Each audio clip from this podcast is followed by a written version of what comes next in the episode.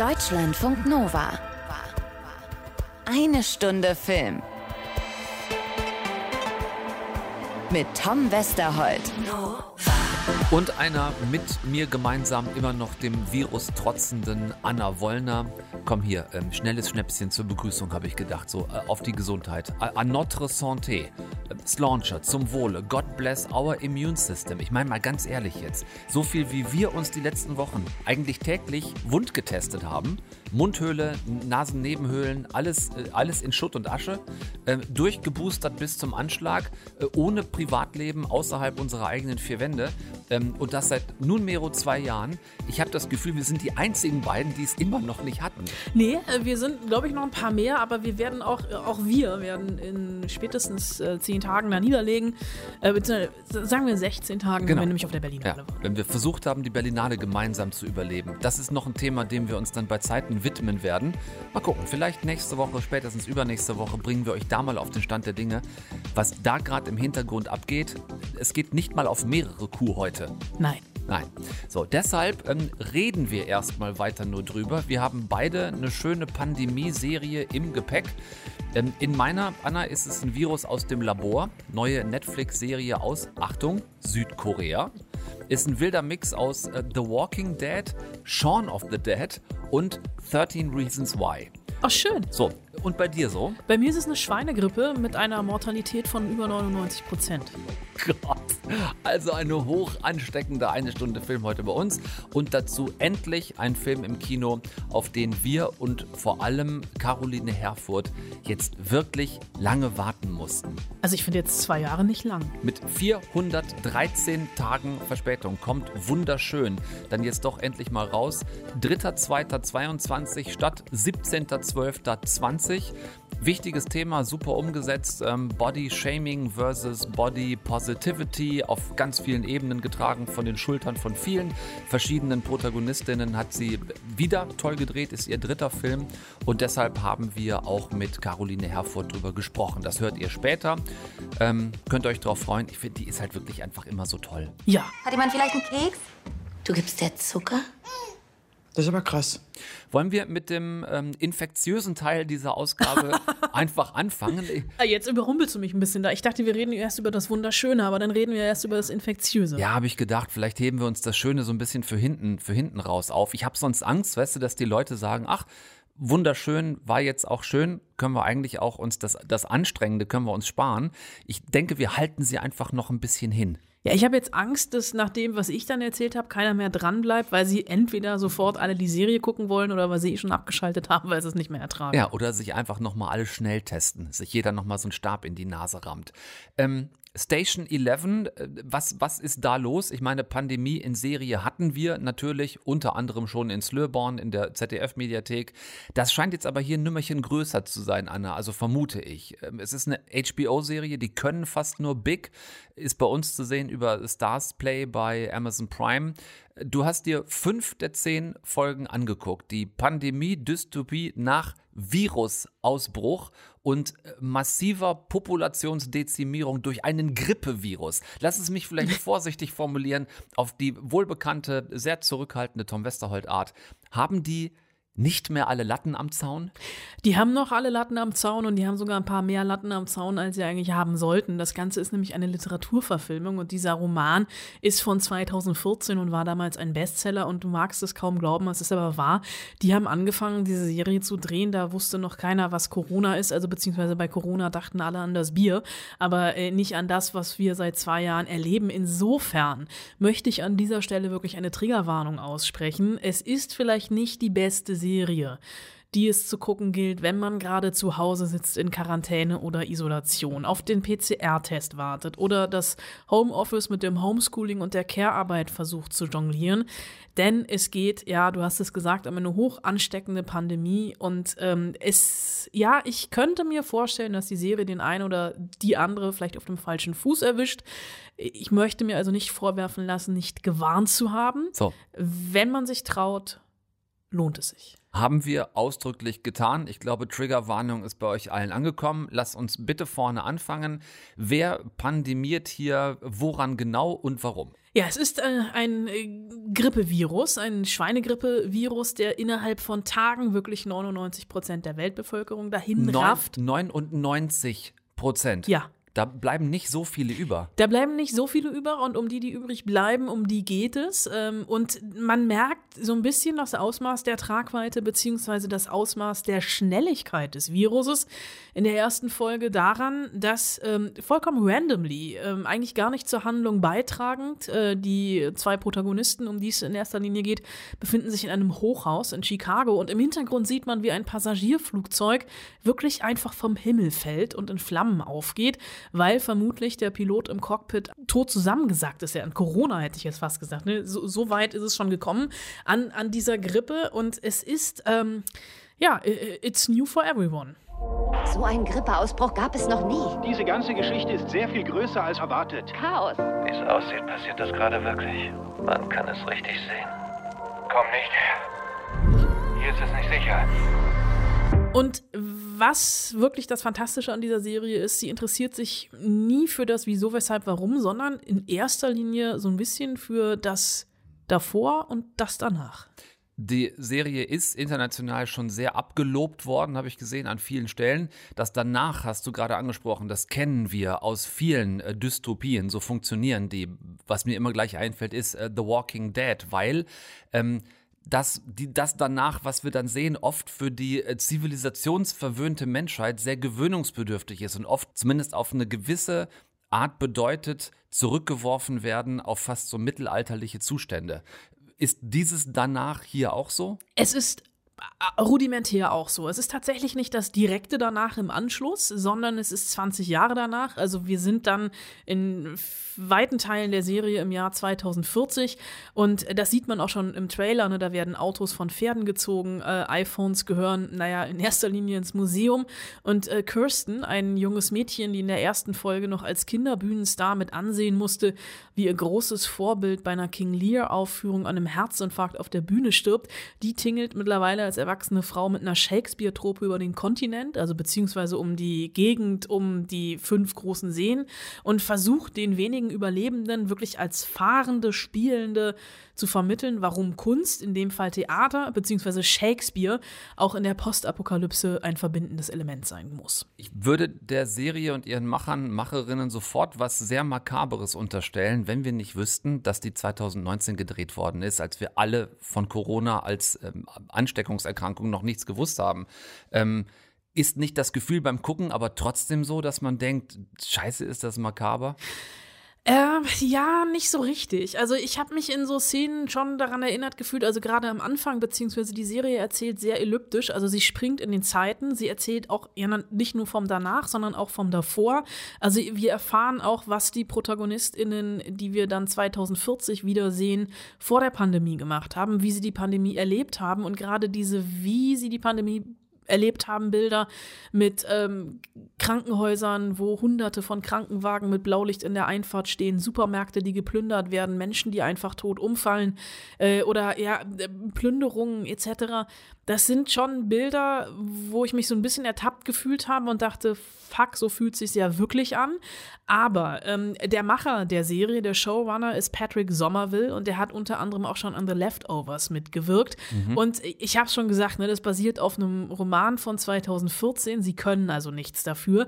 Aber wie diese Zeitebenen davor, mittendrin und eben danach miteinander verwoben werden, also in diesem elliptischen Erzählen und wie es auch zeigt, wie sich das Leben der Leute verändert hat, das fand ich schon großartig. Ähm, und dann halt auch noch immer mit diesem, äh, wir haben diese Diskussion auch gerade auf ganz vielen Ebenen, brauchen wir die Berlinale in den nächsten Tagen. Dann hier natürlich noch mit dieser Metaebene, mit diesem Shakespeare-Ansatz. Die Frage ist, Shakespeare in einer Postapokalypse überhaupt noch relevant? Braucht man den noch? Braucht man überhaupt das Theater? Braucht man die Kunst etc.? Ja, und es fällt zurück auf Sein oder Nicht-Sein. Ja, es ist in dem Fall äh, auch bei der Berlinale ist es Überleben oder nicht Überleben, ähm, böse gesagt. Und das fand ich hier schon so. Also ich habe fünf Folgen sehen dürfen, zehn sind's. Und das Fiese ist bei Stars Play, die kommen auch äh, wöchentlich. Also ähnlich wie letzte Woche bei The After Party muss man sich auch hier so ein bisschen gedulden. Äh, und ich, äh, in Amerika ist das Ding schon durch. Äh, mhm. Barry Jenkins hat es zwischendurch auch live getwittert, weil er auch ganz begeistert war. Und wie sich das hier so mosaik-puzzelmäßig nach und nach zusammensetzt, hat mich so angefixt, dass ich die letzten fünf Folgen auch definitiv sehen möchte. Das könnt ihr auch machen, wenn auch nur nach und nach. Zehn Folgen sind es, die Station 11 hat, seit Sonntag im, wie angesprochen, wöchentlichen Rhythmus äh, bei Stars Play und den Sender könnt ihr eben unter anderem bei Amazon Prime äh, dazu abonnieren. Wo wir gerade so, so kuschelig bei der Ausrottung der Menschheit sind, Anna, ähm, hänge ich da jetzt südkoreanische Zombies dran mit dem verheißungsvollen Titel All of Us Are Dead. du nimmst aber auch irgendwie so ein bisschen den Zustand in Berlinale Zeiten in dieser Woche vorweg. Der Wille zum Leben ist ein universelles Konzept. Dafür braucht es keine Intelligenz. Der Mensch versucht, die Viren zu bekämpfen, doch ausrotten lassen sie sich nicht. Steht im Lehrbuch dann ein Fehler? Das irrt sich. Ein Naturwissenschaftslehrer an einer südkoreanischen Highschool hatte die wirklich saudove Idee, einen künstlichen Stoff zu entwickeln, ähm, der seinem dauergemobbten Sohn, der auch an dieser Schule Schüler ist, wo er Lehrer ist, Kraft und Aggression verleihen soll, damit der sich endlich mal gegen seine Mobber wehrt, was er einfach nicht kann, nicht schafft. Ähm, anstatt dem schüchternen Jungen aber vielleicht eine Portion Testosteron zu verabreichen oder irgendwas in diese Richtung, entwickelt dieser Lehrer ein Virus, das aus Menschen im Resultat blöderweise Zombies macht. Dieses Virus entwickelt er auch nicht irgendwo, vielleicht bei sich zu Hause im Keller, sondern er entwickelt es im Schullabor und testet es dort an Hamstern. Ähm, der eine Hamster beißt eine Schülerin und Bäm.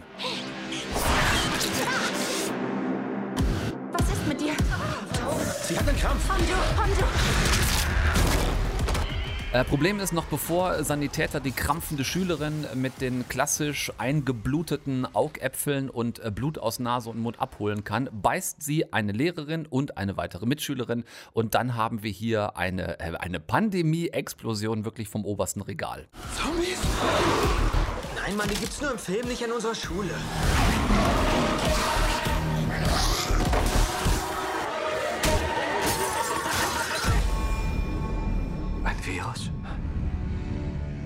Die Gefühle der Infizierten steigern sich zur Raserei. Und dann greifen sie an, um zu überleben. Ich weckte das Monster in ihm. In der Hoffnung, dass es ihm Stärke und Mut verleiht. Also äh, Epizentrum äh, der Zombie-Pandemie. Sagt man Zombie-Pandemie, Anna, oder sagt man Zombie-Me in dem Fall? Ich bin für Zombie-Me. Zombie-Me, oder? Also das Epizentrum dieser Zombie-Me ist dann eben diese Highschool. Aber an die haben die südkoreanischen Macher der Serie wirklich alles an Gesellschaftskritik gepackt, was möglich war.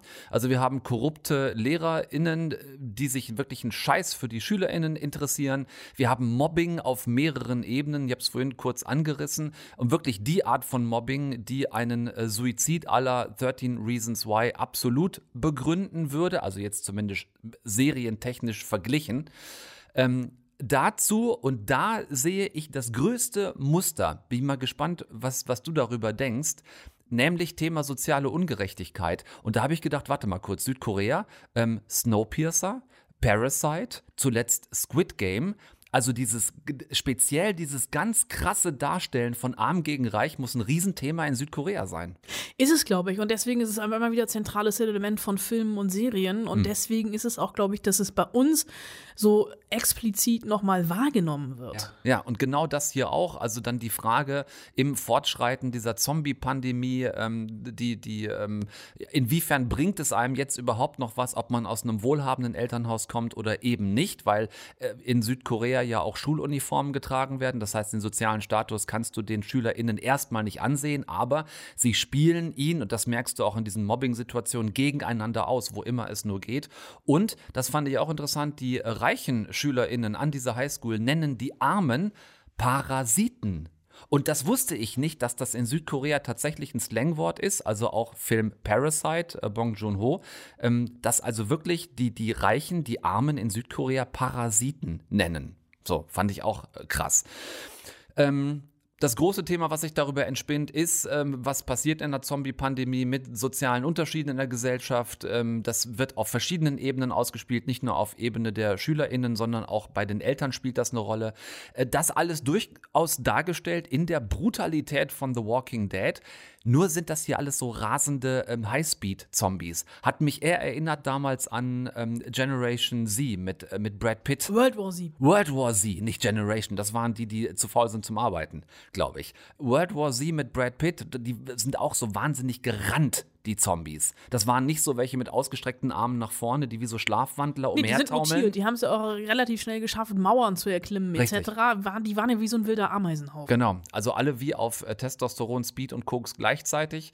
Ähm, was ich nicht ganz einschätzen kann manchmal bei südkoreanischen Stoffen, weil wir mehrere davon in den letzten Jahren hatten, äh, weiß nicht, wie es dir geht. Ich weiß manchmal nicht, ähm, ob einzelne Szenen für unser äh, westeuropäisch-amerikanisch geprägtes Sehgefühl, ob das dann teilweise nur unfreiwillig komisch wirkt oder ob das dann gewollte Comedy-Elemente sind. Also einiges ähm, hatte in den ersten drei Folgen, die ich gesehen habe, plötzlich sowas Slapstick-artiges. Das hat mich dann sehr an Shaun of the Dead erinnert mit äh, Nick Frost und Simon Peck damals. Es gibt so einen so Influencer, der von dieser Highschool gehört hat, dass da angeblich irgendwas nicht mit rechten Dingen zugehen soll und dann fährt er halt los mit laufendem Live-Feed, macht also so ein, so ein Insta-Live-Feed und ähm, und hat sich auch total bescheuert verkleidet, nimmt das alles nicht ernst und dann siehst du halt so einen Cut und irgendwann ist der halt nachts in diesem Ort und hat total Schiss und sucht Zuflucht und findet dann so ein leeres Gebäude, das vermeintlich leer ist und freut sich total, dass er in Sicherheit ist und dann merkt er aber, er ist nicht in irgendein leeres Gebäude gelaufen, sondern in eine Kita und diese Kita ist halt voller Zombie-Kinder, die ihn angreifen und ihn halt fressen wollen. So, und dann sitze ich da so vor und denke, ich finde es gerade scheiß lustig, aber ist das wirklich lustig gedacht oder ist das. Ich bin nicht ganz sicher in manchen Situationen gewesen. Du, Ich ma du machst mir Mut für die Eingewöhnung meines Sohnes. ja, ja. Also, wie gesagt, das hat, weil die halt haben, die haben halt auch alle diesen, diesen gleichfarbigen ähm, Kita-Pyjama an, als die plötzlich so aus allen Ecken auf den zugerannt kommen und dann rettet er sich draußen irgendwie so halb auf so ein Klettergerüst, wo die halt dann, weil sie zu klein sind, nicht drauf können. Also drei Folgen, vier Folgen habe ich gesehen, zwölf sind es insgesamt. Sie sind alle sehr lang. Das vielleicht so ein bisschen Kritik an äh, All of Us Are Dead, weil die Folgen alle zwischen 55 und 70 Minuten lang sind. Also einige, einige wirklich länger als eine Stunde. Nach zwei Stück am, also nach zwei Folgen am Stück war ich dann auch immer erstmal bedient. Ich werde es trotzdem ein bisschen weiter gucken auf Netflix, weil, ähm, weil ich es spannend finde. Eben dadurch, dass es nicht nur dusselige Zombies sind, die in der Gegend rumrennen, ähm, sondern dass sich dahinter einfach auch ein bisschen mehr Geschichte verbirgt. Also wenn ihr mal äh, vielleicht ein bisschen mehr Inhalt im Zusammenhang mit Zombies wollt als bei The Walking Dead, dann würde ich euch diese Serie durchaus empfehlen. So. Sind wir damit jetzt erstmal durch mit ähm, Menschen? Pa mit Pandemie und Zombies? ja. Ich glaube ja. Ja, gut. Dann kriegt ihr hier was, was ich vor einiger Zeit ja hier neu für uns entdeckt habe. Wenn ich dann immer mal, wenn wir hier so im Büro sind, einfach mal nebenbei unbemerkt das Mikrofon mitlaufen lasse. Weil ich finde, ihr habt durchaus ein Anrecht darauf, mitzubekommen, wie das hier, also einfach ein bisschen mit dabei zu sein. Ähm, heute Mittag zum Beispiel, als wir hier Mittagspäuschen gemacht haben, Anna und ich, habe ich auch das Mikrofon mitlaufen lassen. Ich will einen Tanzkurs mit dir machen. Und was? Ich finde, es ist wichtig, dass wir mal wieder was zusammen machen. Aber wir machen doch die ganze Zeit was zusammen. Du siehst mich kaum noch an. Oh, sag mal, na klar schaue ich dich an. Du sitzt mir ja schließlich gegenüber. Ja, so, so läuft das halt manchmal ab, ähm, wenn Anna und ich hier mittags unsere Canapés zu uns nehmen ein kleines Döschen Kaviar aufgemacht haben, nur das kleine Döschen Kaviar? dienstags. Hier gibt's äh, dienstags ist Hummertag. Hummer, Hummerschwänzchen, Hummerschwänzchen. Und Austern. War, war heute, genau. Wir switchen damit jetzt von den beiden Pandemieserien, über die wir gerade gesprochen haben, zu einem Pandemiefilm, der zwar innerlich gar nichts mit Corona zu tun hat, weil er eben auch vor Corona gedreht wurde, aber durch Corona, wie erwähnt, satte 413 Tage mit seinem Kinostart verschoben werden musste. Wunderschön heißt er, ist der dritte Film von Caroline Herfurth mit ihr selbst in einer der Hauptrollen. Auch das ist ein bekanntes Muster.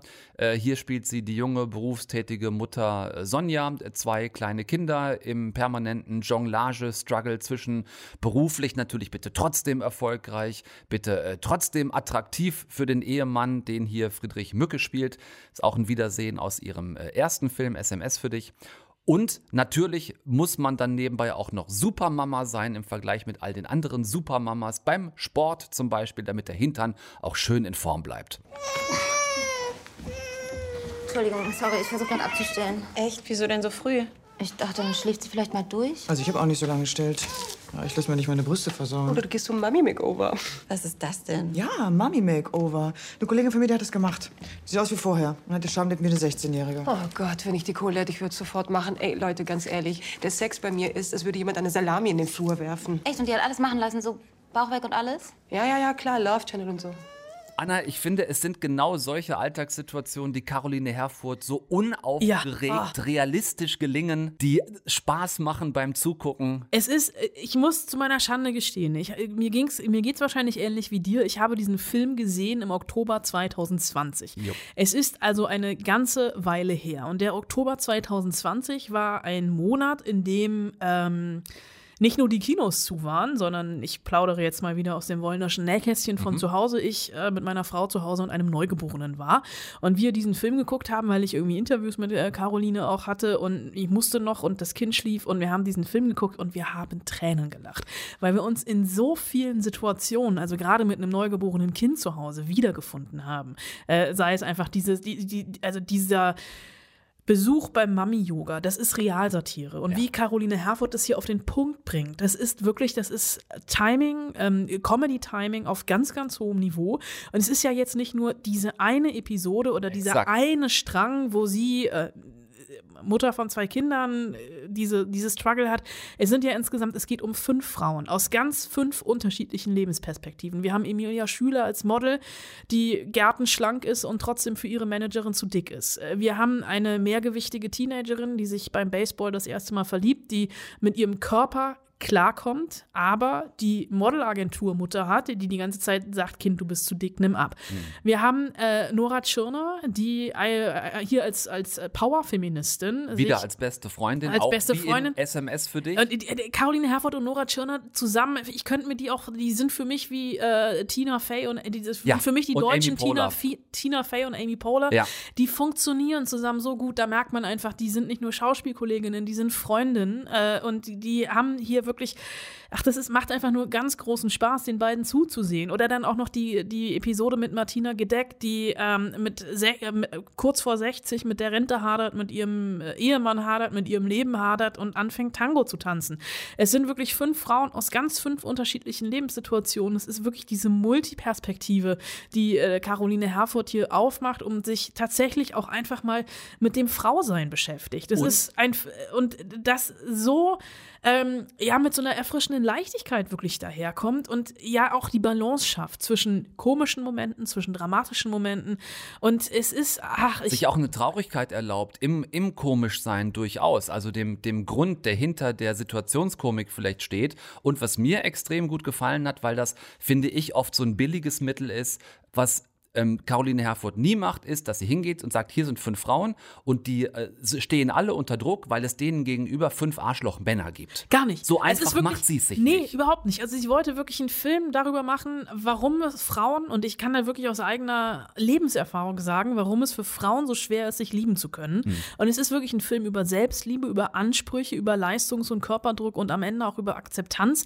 Und das wirkt halt auch nicht wie, mh, das klingt jetzt böse, aber mh, da war ein männlicher Drehbuchautor, der sich mal versucht hat, in den Kopf einer Frau zu denken. Genau. Es ist wirklich, Caroline Herford hat das Drehbuch zusammengeschrieben mit Lena Stahl und Monika Fässer.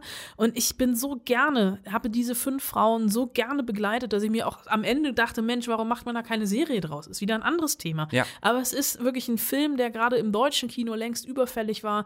Und äh, es ist, man kann, ich, ich muss, es klingt total plakativ. Ich mache nachher fünf Euro ins Phrasenschwein. Bitte sehr. Es ist ein Film, der einfach nur wunderschön ist. So, das äh, Wortspiel hatten wir natürlich auch damals mit ihr im Gespräch. Ich unterstreiche das von Anfang bis Ende und äh, finde es dann nur in dem Zusammenhang vielleicht auch nochmal wichtig zu sagen, dass es trotzdem kein Film ist, der nur für ein weibliches Publikum funktioniert, weil ich ihn mir genauso gerne angesehen habe. Ich hatte das auch später im Gespräch mit Caroline noch, äh, da komme ich noch drauf, auf genau diesen Struggle, in dem ich mich dann befand. Aber habe mir diesen Film wahnsinnig gerne angefunden, weil ich ihn angesehen, weil ich ihn so lebensnah fand und ähm, so, so authentisch. Und ich habe alles, was mir da an Geschichten erzählt wird, auch wenn ich mich in die Situation der Frauen nicht reinversetzen konnte, ich habe das alles geglaubt und habe das alles gefühlt und das fand ich so schön. Der einzige Kritikpunkt, aber das ist wirklich, das ist jammern auf hohem Niveau, mir war das alles ein bisschen zu heteronormativ. Ja, okay. Aber damit kann ich, damit kann ich leben in dem Fall. Ja, das stimmt. Was die, was die Protagonistinnen, deren Geschichten sie erzählt, angeht, stimmt das.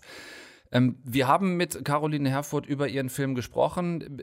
Beide, glaube ich, zweimal. Hast du noch mal angesetzt? Nee, oder? ich habe ja. hab gedacht, wir lassen ja, es. Ja, ja, Ich habe es dann tatsächlich noch mal gemacht, weil nämlich das eine Gespräch schon im Oktober 2020 war. Das hört ihr auch gleich. Aber dann habe ich vor ein paar Tagen noch mal mit ihr gesprochen.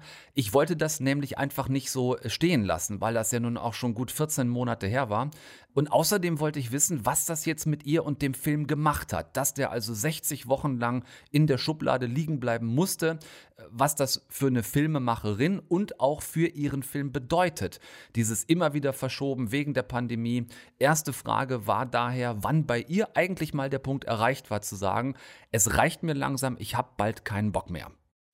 Den gibt's nicht, den Punkt. Den gab's nicht und den gibt's auch nicht, weil ich ähm, sehr großen Respekt habe vor der Situation und weil uns immer klar war, dass wir ähm, niemanden in Gefahr bringen möchten und dass wir helfen möchten, diese alles, was wir dazu tun können, in einem kleinen Beitrag, diese Pandemie in den Griff zu bekommen und wir nicht den Menschen, die sowieso bis zum Äußersten arbeiten, um der Situation Herr zu werden, auch noch Steine in die Füße werfen, indem wir sagen, Leute, geht doch mal bitte alle ins Kino, wenn eigentlich gerade darum gebeten wird, möglichst wenig äh, Kontakte einzugehen.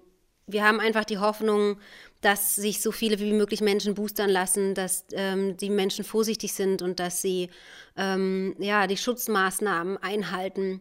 Das ist ja mittlerweile auch so, dass die Konzepte sehr, sehr streng sind und deswegen, ähm, auch wenn natürlich klar ist, dass der Film nicht die Chancen hat, die er vielleicht unter normalen Umständen hätte, so ist das Leben gerade und ich finde es irgendwie ein wahnsinnig schönes Gefühl, den Menschen jetzt trotzdem die Möglichkeit zu geben, ein, ein, von einem kleinen Eskapismus und mal kurz durchschnaufen zu können, mal kurz sich fallen lassen zu können in so eine Kinowelt und daran einen Anteil zu haben oder äh, damit beizutragen mit meinem Film. Ich glaube, deswegen ist es, äh, fühlt sich der Moment für mich jetzt gerade ähm, okay an und gut an. Ähm, die Situation ist einfach neu.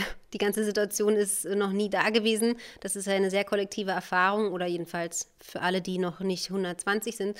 Ähm, und ähm, oder 100 und das ist tatsächlich einfach, ähm, ja, da geht anderes vor und das ist für mich auch klar und da geht man einfach behutsam und verantwortungsbewusst und vorsichtig mit dieser Situation um und ähm, so ist es jetzt und ähm, ich bin wahnsinnig froh, dass dieser Film jetzt in die Welt kommt und dass ich ihn endlich zeigen darf.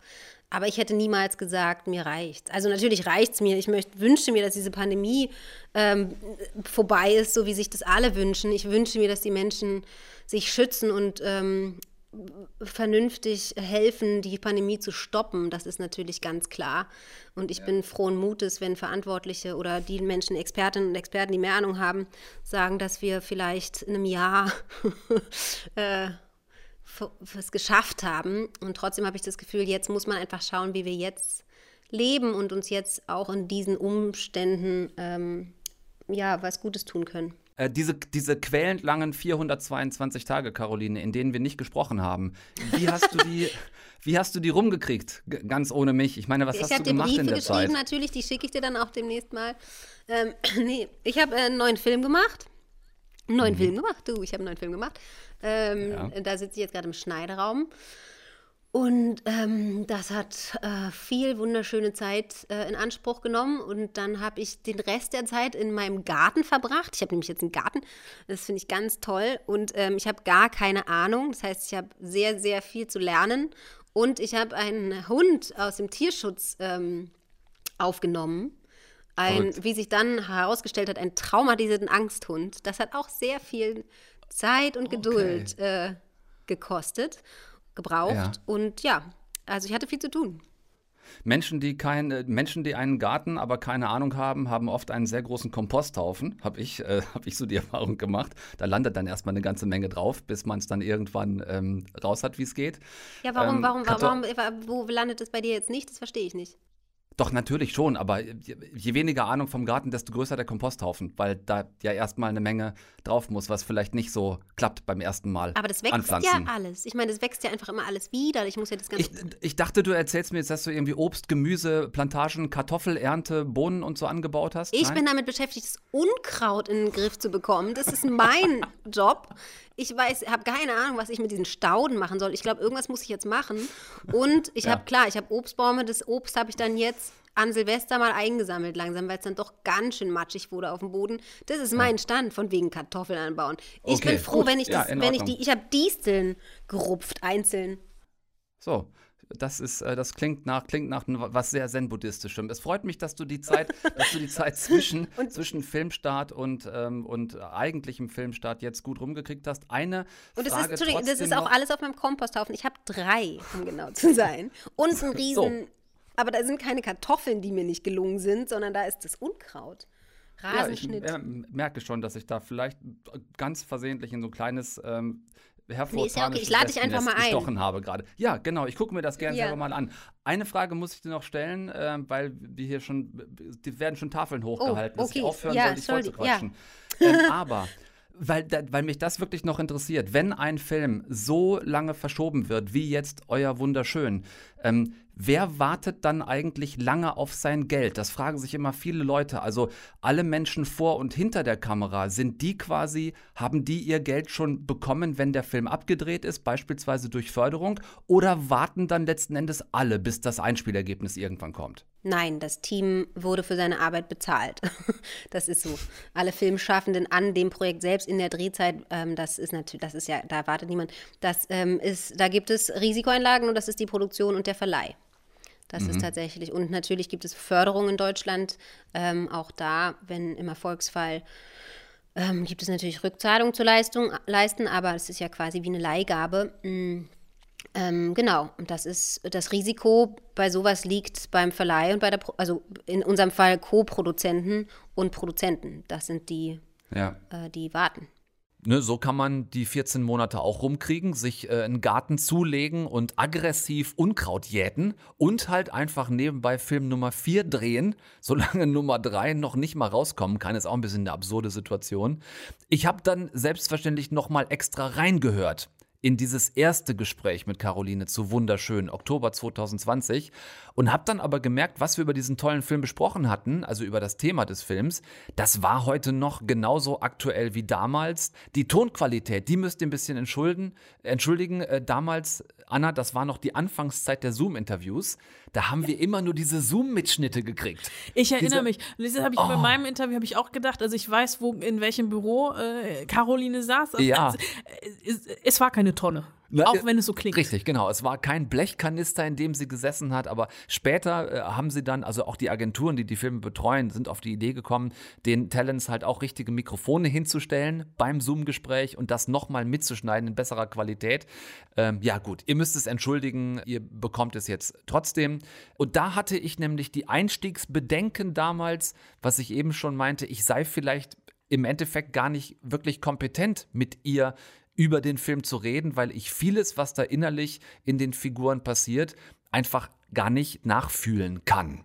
Auf jeden Fall. Ich glaube auch, dass es jetzt einen bestimmten Aspekt nach vorne holt, der, ähm, ich würde mal sagen, eher ein weibliches Narrativ bedient und eher ähm, eine Situation ist, die, glaube ich, Frauen, dadurch, dass sie damit sozialisiert sind mit der Thematik, nochmal anders, ähm, intuitiver verstehen und spüren und auch noch andere Informationen bekommen. Ich habe die Erfahrung gemacht, während wir den Film gemacht haben, dass es tatsächlich, dass Frauen tatsächlich nochmal andere Informationen bekommen als ähm, Männer. Trotzdem finde ich das Gespräch darüber, je vielfältiger das wird und je geschlechtsunabhängiger, desto besser, weil ich habe das Gefühl, dass es tatsächlich einfach alle ähm, wahnsinnig betrifft, weil es, ähm, es also äh, selbst allein Optimierungsdruck kennen wir alle, in welcher Form auch immer. Das ist eine Form davon, der Körperdruck, aber auch der hat, glaube ich, einen Effekt auf uns alle. Ähm, und deswegen, ja, finde ich das Gespräch immer gut, wenn wir uns das teilen. Hm, ja, und ich finde, du hast äh, eine Sache wirklich nochmal on top herausragend gemacht in diesem Film. Ähm, und das ist die, die Rollenverteilung und wie du sie gestaltet hast. Denn du hast letzten Endes zwei Protagonistinnen im Film, die könnte man jetzt sagen, die werden nicht gesehen. Ne? Eine davon bist du selbst, die andere spielt Martina Gedeck. Das sind die, die nicht so gesehen werden. Aber du stellst denen auch drei Frauen gegenüber, die letzten Endes sich selbst nicht sehen. Ne? Da haben wir die Vicky beispielsweise, da haben wir äh, die, jetzt kommen die ganzen Namen, äh, Emilia Schüle, die... Leila, ähm, Eileen, äh, die Lara Eileen. Richtig, genau, richtig. Das heißt, was du gemacht hast, und dafür bin ich dir wirklich sehr dankbar, ist, du hast nicht einfach irgendwelchen Protagonistinnen so Vollpfosten Männer gegenübergestellt, ne, die irgendwie alle Kacke zu ihren Frauen sind, sondern es gibt ja auch dann den Freund der Baseballspielerin und es gibt den Lehrerkollegen von Vicky. Das musst du ja auch ganz bewusst so gewählt haben, um diese Einseitigkeit von vornherein zu vermeiden. Ich glaube, es ist ein extrem komplexes Thema, was ähm, in ganz vielen verschiedenen Lebenssituationen eine unterschiedliche Rolle spielt tatsächlich. Und ich glaube, das war wichtig, ähm, das breit aufzufächern, sowohl in Altersstufen, also durch Generation, als auch das männliche Pendant dem, der Situation gegenüberzustellen, weil es ist eine ähm, komplexe Situation. Und ich habe auch das Gefühl, dass es nicht ganz so einfach zu erklären ist. Man, ich finde, man braucht die verschiedensten Perspektiven da drauf. Und ich sehe ja auch nicht die Situation als, okay, schwarz-weiß, böse, gut, sondern ähm, ich glaube, dass es eben ein gemeinsamer, komplexer Konstrukt ist, ähm, den aber jeder irgendwie kennt, ne, in den verschiedensten Situationen. Aber also ich finde, es gibt extrem gute und tolle Männer. Und deswegen fand, war es mir wichtig, auch diese Seite zu erzählen und das als, als gesamtgesellschaftliches Phänomen zu betrachten, ne, wo alle mhm. drin irgendwie beteiligt sind und alle von betroffen sind und davon, ja, damit zu tun haben und damit zu kämpfen haben. Ja, und du ähm, malst damit auch nicht so ein Bild, dass es ausschließlich äh, dieser klassische Druck von außen ist, durch, ne, so Schlagworte jetzt mal, durch die Medien, speziell nochmal durch Social Media, also quasi Druck von, von außen, der, der entsteht, auf die Frauen äh, perfekt zu sein, die perfekte Mutter, dabei irgendwie aber auch noch Hölle sexy, beruflich erfolgreich und so weiter, sondern dass da ja auch viel Druck drinsteckt, der dann aus einem selbst kommt. Also ne, selbstgemachter Druck, den man ja auch zulässt, letzten Endes. Ja, vielleicht auch einfach gelernt hat. Also ich glaube, dass wir einfach ja. groß geworden sind und das glauben. Ich glaube, das ist der größte Punkt daran. Dass natürlich kommt der Druck erstmal von außen oder kommt aus bestimmten Situationen, bedingt das sich gegenseitig. Ne? Ich habe immer das Gefühl, das hat was miteinander zu tun. Ähm, wenn ich in einer bestimmten Lebenssituation bin, dann bin ich empfänglich für einen Druck, von, von einer Erwartung nach außen. Aber ich glaube schon, dass wir insgesamt, wie soll ich sagen, groß geworden sind mit dem Anspruch, uns nach einem äußeren Bild zu richten. Also zu gucken, okay, wie soll ich sein, wie soll ich mich fühlen, wie soll ich aussehen, ähm, ähm, was muss ich alles bedienen, statt mich zu fragen, okay, was, was brauche ich eigentlich, damit ich mein volles Potenzial entfalten kann? Was für eine Stärke habe ich eigentlich? Was ist eigentlich, ne, ich finde schon, wenn man sich anguckt, wie die Schule funktioniert, ist es ja okay, es gibt eine Schablone von außen und da muss man das alles so erfüllen und Kreuzchen dran machen und Noten bekommen. Und es hat ja nichts mit dem eigentlichen kreativen Potenzial von innen heraus zu tun, was irgendwie gestärkt und gefördert und nach vorne gebracht wird. Und ich glaube, diese ganz grundsätzliche Umfokussierung würde eine, ja, würde einfach ja, ein anderes, einen anderen Output bringen. Du zeigst ganz viele unterschiedliche ähm, Facetten auch von, von Frauen und von Frauenrollen und Rollenmodellen, wie auch immer wir es nennen wollen. Und was ich interessant finde, ist, dass ich, dass ich dich eigentlich in allen wiederfinde. Du hast, äh, du hast gemodelt, du bist erfolgreiche Businessfrau, du bist äh, Schauspielerin, du bist Mutter. Also ich meine, inwiefern ist denn da auch, auch Selbsterlebtes letzten Endes im Film zu finden? Also ich bin ja schon immer grundsätzlich jemand gewesen, ähm, die sich jetzt gar nicht so wahnsinnig die Frage stellt, was haben alle Dinge, die ich spiele oder mache, mit mir selber zu tun. Ich glaube, in diesem Punkt ist es nicht ganz so einfach, weil ich natürlich einfach groß geworden bin in unserer Welt. Ja. Ähm, und also ich bin einfach groß geworden und habe mich sehr stark nach äußeren Bildern gerichtet. Ich dachte immer, es geht darum, eine bestimmte Körperform zu haben, äh, mich abzukämpfen. Ähm, ich habe mich wahnsinnig unter Druck gesetzt und ich glaube, das teile ich mit allen meinen Freundinnen, fast all meinen ne, Frauen, die ich um mich herum kenne. Ich kenne kaum eine, die sagt, ich bin, wer ich bin, das ist das, was ich kann, ich bin schön, durch etwas ganz anderes. Ähm, so ein Selbstbewusstsein ist mir, ich würde mal sagen, fast noch nie begegnet und ich glaube, das ist ein sehr gemeinsames Phänomen und da habe ich natürlich auch eigene Erfahrungen. Besonders ist es einfach ein Thema oder auch ein, ja, ein Gespräch sozusagen, wie du gesagt hast am Anfang, was ich gerne ähm, führen würde, ähm, weil ich ähm, ja Soziologie studiert habe an der Humboldt-Universität und da sind ganz viele Themen drin äh, unter diesem Körperdruck-Deckmantel-Thematik, äh, die ja. mich wahnsinnig umtreiben tatsächlich ähm, und die mich wahnsinnig beschäftigen und natürlich steckt da dann eine Menge von mir drin. Mhm. Ist das nach wie vor noch ein, ein Problem über ein unterschiedliches Rollenlernen? Es gibt da diese ganz schöne Szene im Klassenzimmer, wo jeder seine Stärken und Schwächen malen soll. Und erfahrungsgemäß, auch das wissen wir, äh, die Jungs immer viel weniger Probleme haben, ganz viele Stärken an sich zu finden, während sich dann ne, die Mädchen oft reduzieren auf, ja, ich finde meine Haare ganz schön. Also alle malen ihr äußeres Bild zuerst. Ja. Es gibt kaum welche, die ähm, sich in dieser Aufgabe verstehen als mehr als der Körper. Also erstmal mhm. reagieren alle mit, der, mit dem Äußerlichen. Das ist ja so der erste Schritt, ähm, der dort quasi wie bewusst gemacht wird, ne? dass ähm, man ja mehr ist als jetzt die äußere Erscheinung und dass das Selbstwertgefühl aber von dem eigenen Bild von sich abhängt. abhängt. Und wenn dann nur der Körper drin vorkommt, dann hängt das Selbstwertgefühl von meinem Körper ab äh, und dessen Aussehen. Ähm, das ist so der erste Schritt. Ich finde immer, ich, ich bin mir nicht so richtig sicher. Natürlich, ähm, das kann man gar nicht bestreiten, gibt es bestimmte Privilegienunterschiede in unserer Gesellschaft, das ist so. Ich finde da immer ganz interessant, ähm, die Diskussion, die ähm, oder das Gespräch, was meine Figur Sonja und die Figur von Vicky, eben der Lehrerin von Nora Tschirner, ähm, im, im Rossmann haben, hinterher, wenn sie sagt, wenn ähm, also Muttersein ist Schwerstarbeit, ähm, wenn Männer das tun würden, wäre es der bestbezahlteste Job der Welt. Und mhm. dann sagt die Vicky, meinst du, würdest du wirklich all deins tauschen gegen seins?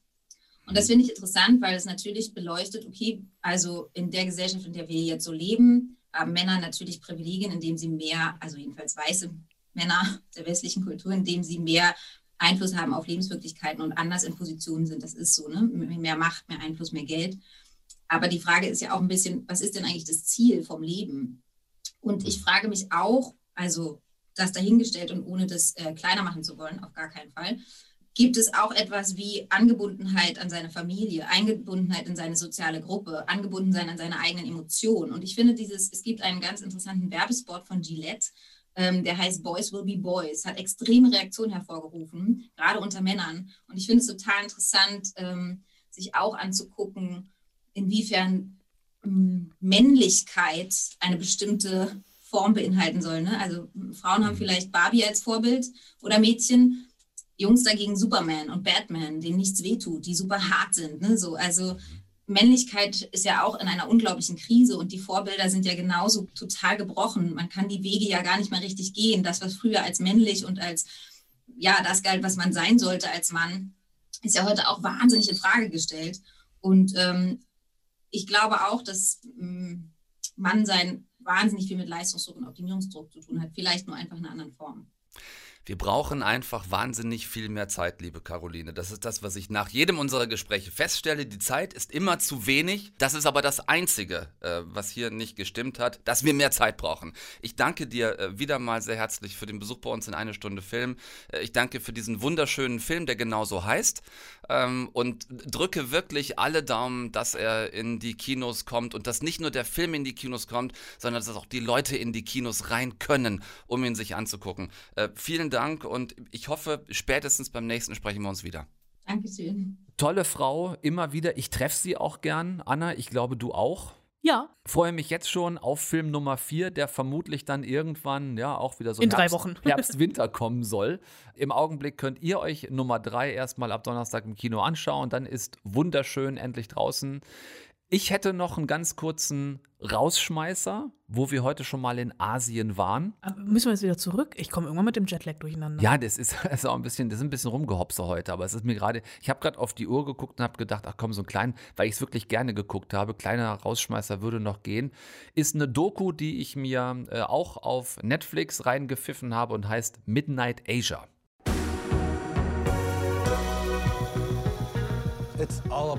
In Tokios Nachtleben dreht sich alles um Unterhaltung. Es ist eine große Stadt.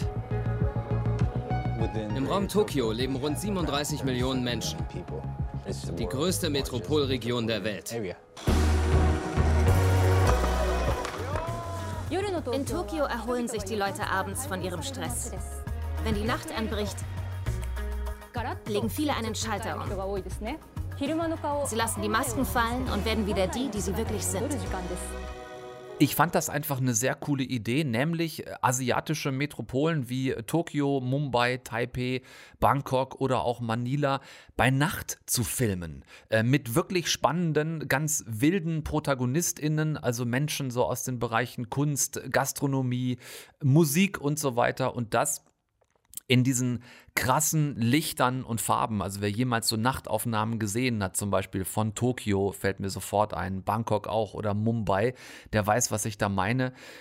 Ganz viele wirklich spannende Kauze mit dabei, mit super Lebensgeschichten. äh, Menschen, die teilweise vor Jahren in diese Länder gereist und dann in diesen Städten hängen geblieben sind, die eigentlich ganz woanders hin wollten, dann aber in der Kneipe angefangen zu haben zu arbeiten und mittlerweile eine, eine ganz tolle Bar sich selber aufgebaut haben. Und es hat bei mir wirklich nur viel Fernweh ausgelöst, aber ich fand's hier mal überhaupt nicht schlimm. Viele Menschen so in aufregendem Nachtleben zu sehen, also diese Enge von Menschen. Oftmals hatte ich da in den vergangenen äh, zurückliegenden zwei Jahren das Gefühl, ich will das nicht sehen, das, das ist, fühlt sich nicht echt an. Hier merke ich, kippt es langsam wieder. Also bei mir hat es eher so die Liste nochmal erweitert, dass ich dachte, ja, ich muss unbedingt mal nach Tokio und ich muss auch unbedingt mal nach Bangkok. Das sind aufregende Städte, ich würde das gerne mal sehen. Und wenn euch das auch so geht, ihr ähm, vielleicht Nachtmenschen seid und was anderes sehen wollt, das, wo wir jetzt alle lange Zeit nicht hin konnten, ähm, ein bisschen Fernweh, dann wäre Midnight Asia mal schön was, was man im Augenblick so weggucken kann nebenbei. Und das wäre auch äh, die perfekte Überleitung auf den Tease für nächste Woche. Ah, dann Ja. teasen Sie drauf los. Äh, Wir reisen, ich, ich behaupte das jetzt einfach, Ja. ohne mit dir vorher gesprochen zu haben. Doch. Be behaupte ich, äh, dass wir nächste Woche eine Kreuzfahrt auf dem Nil machen. Oh, das werden wir tun. Äh, dort äh, eventuell Leichen finden. Äh, Es, es wird vermutlich Tote geben, weil der Film ja auch so heißt. Tod auf dem Nil, eine Neuverfilmung von Kenneth Branagh. Da bimmelt was. Da ganz tief. Das, wir haben auch bis dahin noch mal Zeit. Das Original ist aktuell noch in der ZDF-Mediathek. Sehr gut. Äh, ich werde mir das auch noch mal angucken. Und dann ähm, Liebe Sir Peter Ustinov. war ich gestern im Kino und du nicht. Und du, du hast verpasst. Ich darf, es gibt eine Sperrfrist auf den Film, ich darf noch nicht drüber reden, aber Ja. du hast verpasst, wie der Mond an der Oberfläche der Erde kratzt. Oh. Roland Emmerich hatte noch Katastrophenbilder übrig. Mhm. Die ein oder andere. Bildstrecke und äh, es gibt Moonfall. Ja, Was- wenn was der Mond die Erde küsst. Ähm, vielleicht können wir nächste Woche schon mal einen etwas konkreteren Ausblick Richtung sonderbare Filmfestspiele von Berlin werfen. Sie rückt näher. Übernächste Woche wäre es dann schon soweit und wir wären schon quasi drin in der Berlinale. Vielleicht, Oder auch nicht. Oder halt auch nicht, genau. Wir wissen es noch nicht so ganz genau, wie diese, äh, diese Chaos-Festspiele genau ablaufen werden. Aber das könnten wir noch machen. Könnten mal gucken, was wir schon zusammen haben. Also, bis dahin, euch eine gute Zeit, gesund bleiben, passt auf euch auf, guckt nichts, was wir nicht auch gucken würden. Hauptsache es. Deutschlandfunk Nova. Eine Stunde Film. Jeden Dienstag neu. Auf deutschlandfunknova.de und überall, wo es Podcasts gibt. Deine Podcasts.